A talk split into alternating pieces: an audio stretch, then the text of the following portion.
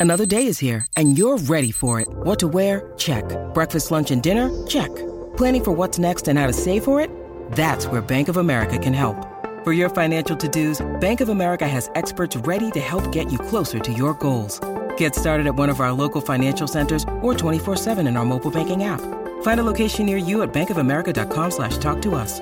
What would you like the power to do? Mobile banking requires downloading the app and is only available for select devices. Message and data rates may apply. Bank of America and a member FDIC. Transilvania, enero de 1998. Es más de medianoche en cierta mansión ancestral que en el medioevo fue una de las muchas que pertenecieron a Vladislav Nadasny, poderoso señor feudal húngaro.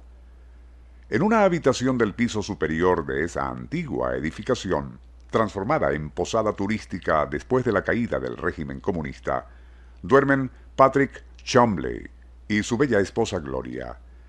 Se trata de una joven pareja británica que ha decidido pasar sus vacaciones en la remota Transilvania, con sus leyendas de vampiros y misterios ancestrales.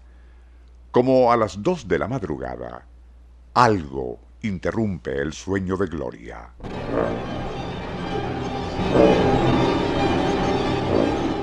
Es un aire helado que provoca escalofríos en la muchacha, más aún cuando observa algo curioso a los pies de su cama.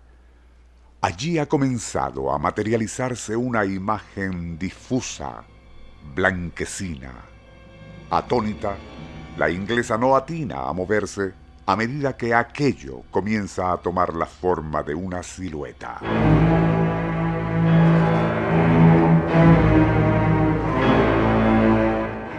De una mujer alta, muy pálida, cuyos profundos ojos negros, de brillo casi fosforescente, la miran con fija e hipnótica avidez, igual a la de una serpiente.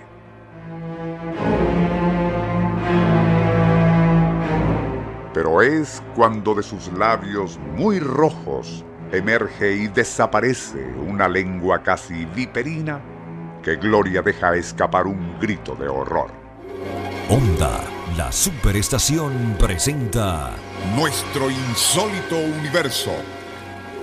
Cinco minutos recorriendo nuestro mundo sorprendente.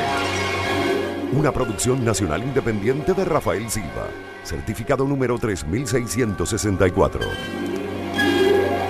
El grito de la joven inglesa atrajo de inmediato al encargado, un tal Joseph Whitney, quien al escuchar de boca de la impresionada muchacha una descripción de lo que había visto, no pudo evitar un escalofrío. Equivalía a un retrato hablado de la temible Condesa Sangrienta, apodo que se le dio en la antigüedad a Elizabeth Bathory, diabólica mujer de noble estirpe e instintos de fiera, cuyas abominables perversiones sembraron terror en la Hungría del medioevo.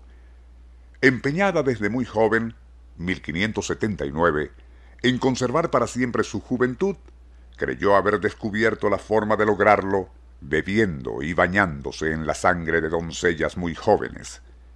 Algo que gracias a su inmensa fortuna y poderío estaba en capacidad de realizar impunemente.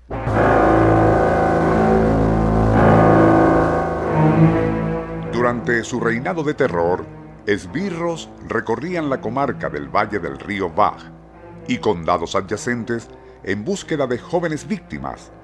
Así, y entre 1579 y 1610, más de 1.200 niñas, tras ser raptadas o atraídas a su castillo con promesas de ser incorporadas al séquito de la condesa, fueron torturadas y luego asesinadas para extraerles la sangre. Algo que llegó a tales extremos que ante el clamor de la comunidad, las autoridades debieron intervenir.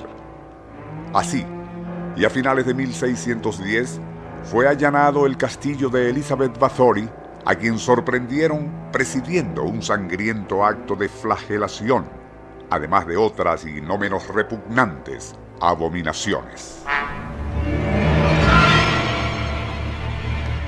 Pero aún así, era tal el poder e influencia de aquella mujer que no llegó a ser condenada por sus crímenes.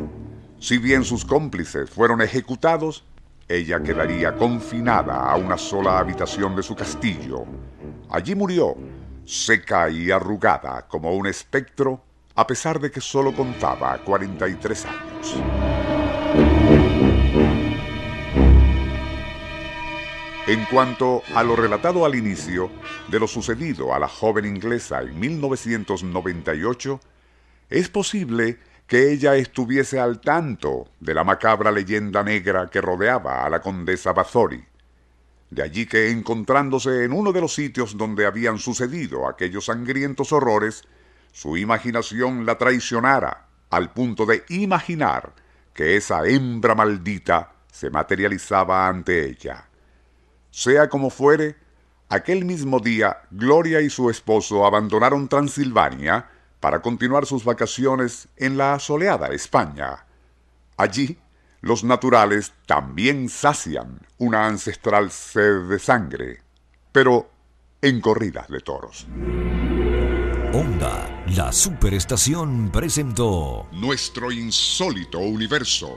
Email insólitouniverso arroba unionradio.com.be Libreto y dirección Rafael Silva. Les narró Porfirio Torres.